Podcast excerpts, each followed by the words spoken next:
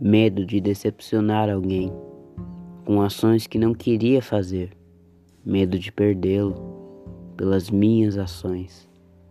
Um amigo me fere, tenho angústia de perdê-lo como amigo, se falasse para alguém. Então fico quieto, esquecendo o que aconteceu, continuando a vida, esquecendo os erros do passado, mas aprendendo com eles pensando sempre no presente e seguindo sempre em frente.